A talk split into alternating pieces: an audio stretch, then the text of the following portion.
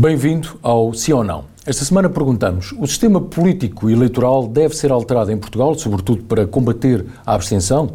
O sistema de representação parlamentar deve passar por círculos uninominais? Sim ou não?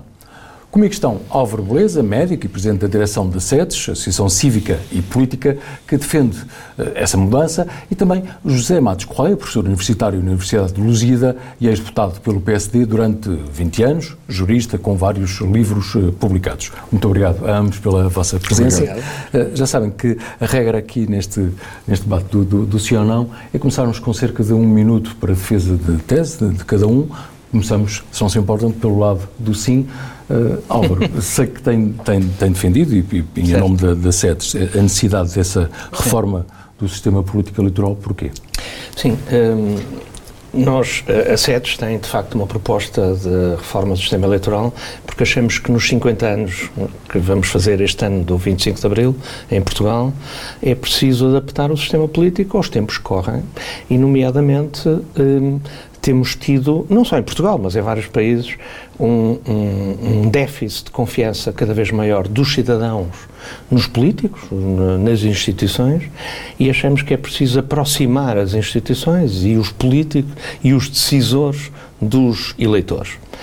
E, e portanto, a proposta que a SETES faz é uma proposta, aliás, feita pelo Dr. Ribeiro Castro, que é o sistema alemão adaptado uh, a Portugal. Isto é, manter a proporcionalidade com o círculo nacional de metade do Parlamento, 100 deputados, se fossem 200, 100 deputados eleitos por um círculo nacional, em que nenhum voto é perdido, portanto, os pequenos partidos, por exemplo, hoje quem vota em Porto Alegre, ou em Bragança, no Bloco de Esquerda, ou na Iniciativa Liberal, ou nos pequenos partidos, esses votos perdem-se, um, esses votos iriam para o círculo nacional e, portanto, a proporcionalidade é mantida, e depois haver 100 deputados por círculos uninominais, no fundo, como nós escolhemos o Presidente da Junta ou o Presidente da, das Câmaras, em que as pessoas conhecem as pessoas, para além do partido, conta a relação com a pessoa. Claro que isto não é a bala de prata e nós não sabemos que, mesmo que se mude um sistema para a introdução de círculos uninominais, que isto não vai resolver todo o problema do déficit de confiança, da diminuição da abstenção, não vai mas nós achamos que ajuda. Outra reforma que nós defendemos, já agora, é a criação de um Senado, uma Câmara Alta. Poucos países europeus não têm Senado e que nós até poderíamos chamar a Câmara das Regiões. Qual é a ideia? É que o Senado, uh, esse sim que terá senadores sempre eleitos uninominalmente, como são no Senado, um, haveria uma, uma representatividade dos distritos eleitorais que seria maior das zonas do interior do que as do litoral. Exemplo, não era preciso fazer como os Estados Unidos, em que a Califórnia tem 50 milhões de habitantes, tem tantos senadores, tem dois, como Delaware, de onde é o Biden, que tem um milhão e meio de habitantes e que tem dois senadores. E isso permitiu aos Estados Unidos, nestes 200 anos, o interior e os Estados mais pequenos terem um peso que não tem, um peso político, e que permite um certo equilíbrio uh, entre as populações e o território. Portanto, essas são as duas uh, propostas que a, que a SEDES faz e que uh, nós apresentamos uh, ao país. E, e, que vamos conhecer melhor já a seguir, após conhecer também o ponto de vista do professor Matos Correia, um, ehm, que não alinha muito com esta, com esta ideia. Não, repare, a, a pergunta que lançou no início tem que ver com a reforma do sistema político e a reforma do sistema eleitoral, são coisas diferentes. Eu uh, não sou favorável à reforma do sistema eleitoral. No que diz respeito à reforma do sistema político, as coisas já são diferentes. Eu não tenho tempo nesta intervenção inicial de rebater os argumentos do Álvaro, mas diria que no que diz respeito ao sistema uh, eleitoral e à criação de círculos uninominais, Uh, bem, ela já está prevista na Constituição. Está. Essa possibilidade foi acolhida desde 1997, desde que não se ponha em causa o apuramento final de acordo com a regra da proporcionalidade. Exatamente. O sistema, aliás, que foi consagrado constitucionalmente aponta de alguma maneira para o sistema alemão, o chamado sistema da representação proporcional personalizada. É. Não é por acaso que a maior parte dos países europeus uh, ou democráticos não tem círculos uninominais. Uh, o problema dos círculos uninominais, uh, os problemas são vários. Desde logo há um problema de captura dos deputados pelos interesses locais. E isso é muito complicado. Em segundo lugar, Uh, o problema é saber para que é que queremos um sistema uh, eleitoral. Se o queremos para gerar governo, a atomização que os círculos uninominais podem proporcionar uh, é complicada. Aliás, eh, nós já tivemos em Portugal, eh, durante a governação do engenheiro António Guterres, eh, a prova provada do risco que os círculos uninominais podem ter quando tivemos um deputado de um partido que não se importou nada de violar a disciplina desse partido e de viabilizar um orçamento de Estado. E, portanto, isto podia multiplicar-se num conjunto de circunstâncias. Chamado orçamento limiante. Exatamente. Eh, mas, enfim, adiante falaremos mais sobre isso. Agora, relativamente a questões mais vastas da reforma do sistema eleitoral, do sistema político, eu não vejo que haja nenhum problema. Por exemplo, uma das coisas que podemos discutir é a questão dos mandatos presidenciais. Certo. Vale a pena termos Nós dois mandatos presidenciais sim. ou vale a pena termos apenas um mandato presidencial mais prolongado? Com os conflitos que sempre existem entre o Presidente da República e, e, e, o Governo nos segundos mandatos, por razões de ordem vária, mas a verdade é que existem sempre, com todos os Presidentes da República, uh, enfim, tirando o caso, mesmo o caso, de, já não queria recuar ao General Ramalhianos, mas mesmo no caso do General Ramalhianos, que é uh, eleito no, no, para o primeiro mandato com o apoio do PSD, do PS e do CDS, e no segundo mandato perde o apoio do PSD e do CDS e perde o apoio do Dr. Mário Soares, que suspende o seu mandato eh, como líder do Partido Socialista para não ter que apoiar o, o, o, General, Ramalhian, o, o General Ramalhianes. No tempo do Dr. Mário Soares, o entendimento entre ele e o, e o professor Cavaco Silva foi de tal forma no primeiro mandato que o Partido Social Democrata abdicou de ter candidato e, e, e deu indicações de voto no Dr. Mário Soares. E, eh, quanto a esta do Presidente, sim, eh, nós na SEDES por acaso propomos que uh, o Presidente da República tivesse, além dos poderes que tem já agora, na reforma da Justiça, nós uh, apontamos a ideia do Conselho Superior de Justiça único, portanto, e dele ser, digamos, o gestor do sistema de justiça todo, e, portanto, a Justiça ter mais independência, por essa forma, a Procuradoria-Geral da República, por exemplo, ficar com a tutela da Polícia Judiciária e, já agora, o Presidente da República nomear o Procurador-Geral da República sem indicação do Governo. Porque o Presidente da República, segundo a tese da SEDES e do grupo da política que redigiu o documento, é o chefe supremo também das Forças Armadas e também da Justiça, porque é ele que dá indultos e, no fundo, é ele o chefe supremo. Sim, também dos Conselhos Superiores de Magistratura. Proposta também. Certo. E, portanto, nessa ideia de um Presidente da República árbitro, eh, também partilho a sua opinião, já que, até para lhe dar mais independência, porque no primeiro mandato ele está sempre dependente de fazer política a pensar na reeleição. E ao ter só um mandato, por exemplo, como já tem os juízes do Tribunal Constitucional, que têm nove anos, ou, ou ter um mandato de sete anos. que os dois mandatos de sete anos foram substituídos Exato. por um mandato de nove anos. Exatamente, um mandato de nove anos. Como nós já temos um mandato de nove anos para juiz do Constitucional, também poderia ser esse para presidente, ou outro, mas quer dizer eu prefiro, uh, estou completamente de acordo com o professor Matos Correia. Uh, Considero que é importante a questão do mandato presidencial, mas a ideia da Câmara Alta, a ideia de, ou a ideia do Senado, haver duas, duas câmaras, historicamente já existiu.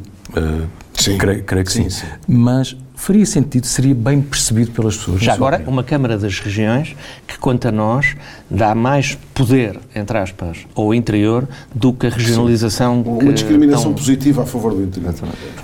A ideia das duas câmaras. Agora, a ideia das duas câmaras. Eu recordo que, enfim, a maior parte das pessoas não se lembrará disso, que no tempo em que o Dr. José Manuel Durão Barroso foi Primeiro-Ministro, foi levada a cabo uma primeira grande reforma no sentido da criação de comunidades intermunicipais e, enfim, figuras uh, do género. E depois, na revisão constitucional, que a seguir se iniciou e que não teve sucesso, porque certo. o Parlamento caiu, uh, o projeto comum do PSD e do CDS, e que eu na altura fui um dos redatores, previa a criação de uma segunda Câmara justamente para dar sequência a esta lógica da. Não era uma regionalização, porque o PSD era contra e o CDS também, mas era, digamos, a descentralização como alternativa à regionalização.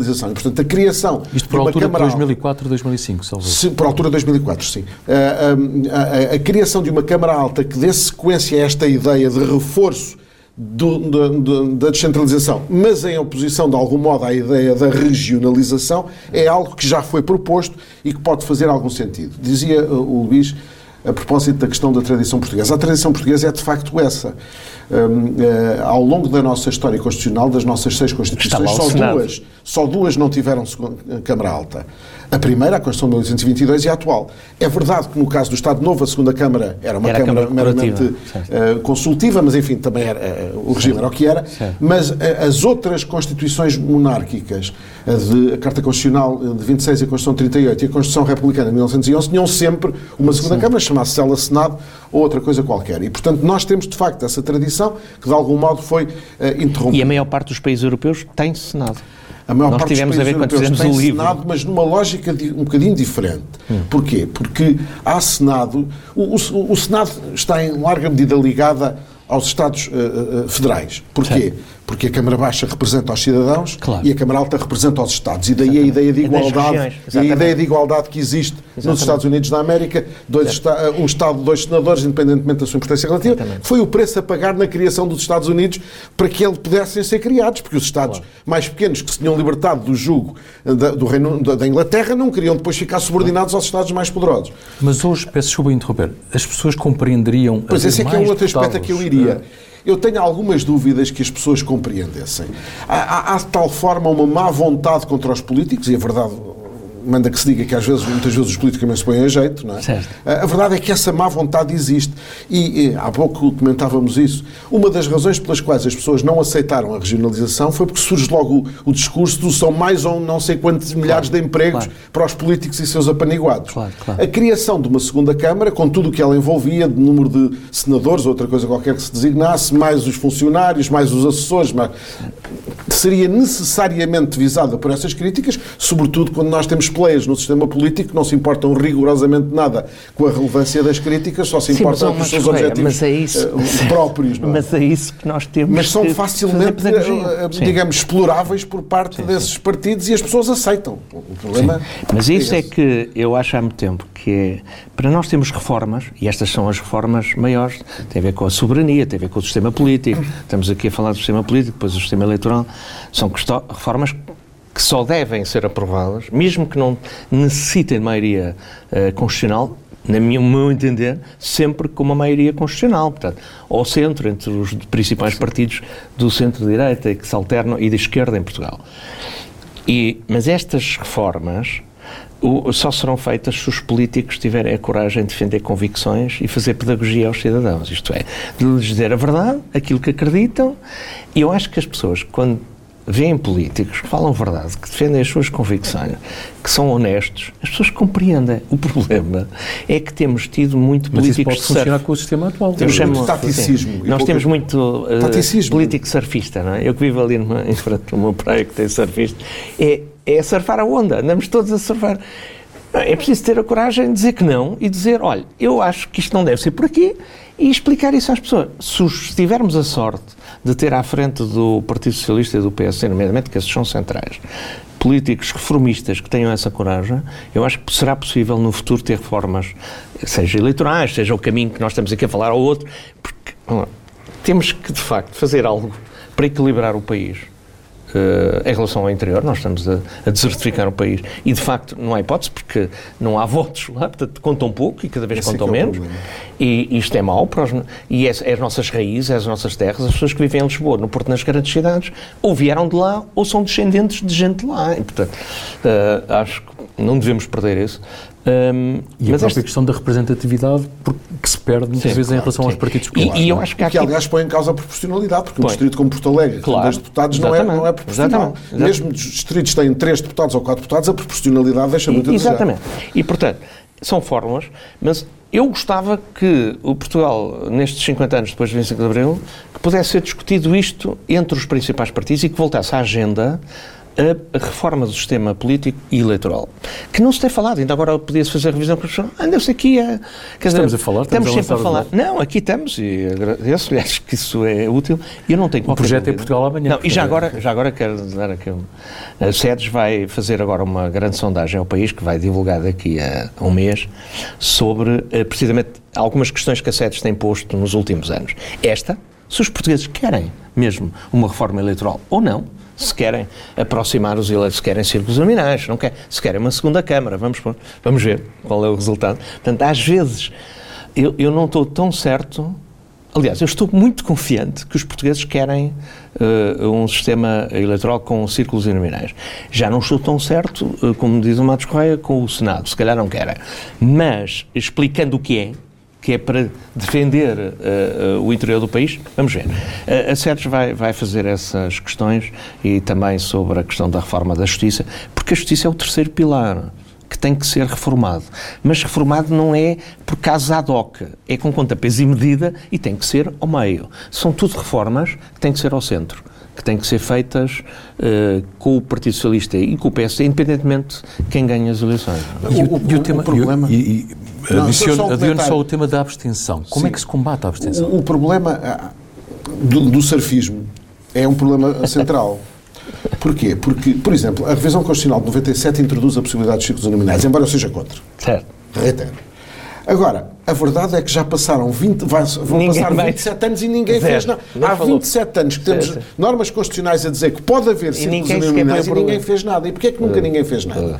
Nunca ninguém fez nada porque não dá jeito. Olha, entre outras coisas, porque o PSD normalmente governava com, o, CDS. Uh, com, com o CDS. Claro. Depois o Dr. António Costa querem. governou com a esquerda. Com, com a esquerda. Claro. E, portanto, os, os partidos pequenos certo. são sempre uh, ameaçados, de alguma forma, é por um, uma reforma do sistema eleitoral que vá ao encontro das pessoas numa, numa coisa que é a redução do número de deputados, quanto menos deputados, menos proporcionalidade, é. mas também a uninominalidade de alguma sim, forma sim. altera o comportamento eleitoral e leva a que as pessoas votem nos partidos Exatamente. com mais possibilidades de ganharem naquele círculo. Esse é um dos grandes problemas dos nominais, ao contrário do que as pessoas pensam. Porquê é que nos, nos, nos, nos Sim, países não há sistemas têm círculos uninominais há dois grandes partidos? Porque é, é, é, o chamado voto estratégico. A pessoa não desperdiça o seu voto num partido que não vai ganhar. Se eu tenho uma proporcionalidade e círculos grandes, a possibilidade de partidos pequenos elegerem é uma. É maior. Se eu tenho círculos uninominais, claro. só elegerão claro. o PSD claro. ou o PS. Claro. A questão da abstenção. O que é que eu acho? Mas aí sou eu. A SET, por acaso, ainda não tenho uma posição sobre isso, que é complexa. O que é que eu acho que pode melhorar, uh, diminuir a abstenção? Por exemplo, tem que só votar aquele domingo, não se pode votar, por exemplo, sábado e domingo.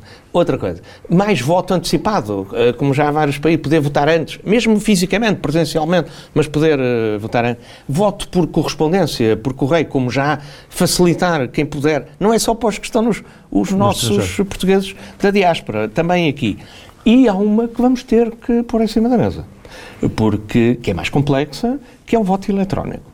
Porque já existe em alguns países, já se há ter utilizado em alguns partidos, o Partido Socialista já faz internamente, já fazemos voto eletrónico nos nossos congressos, e uh, se houver fórmulas de garantir que é o próprio que vota e que não é outro por ele, e esse tipo de situações, eu acho que isto vai ter que ser equacionado. Porque no futuro as novas gerações, que são disto, não é?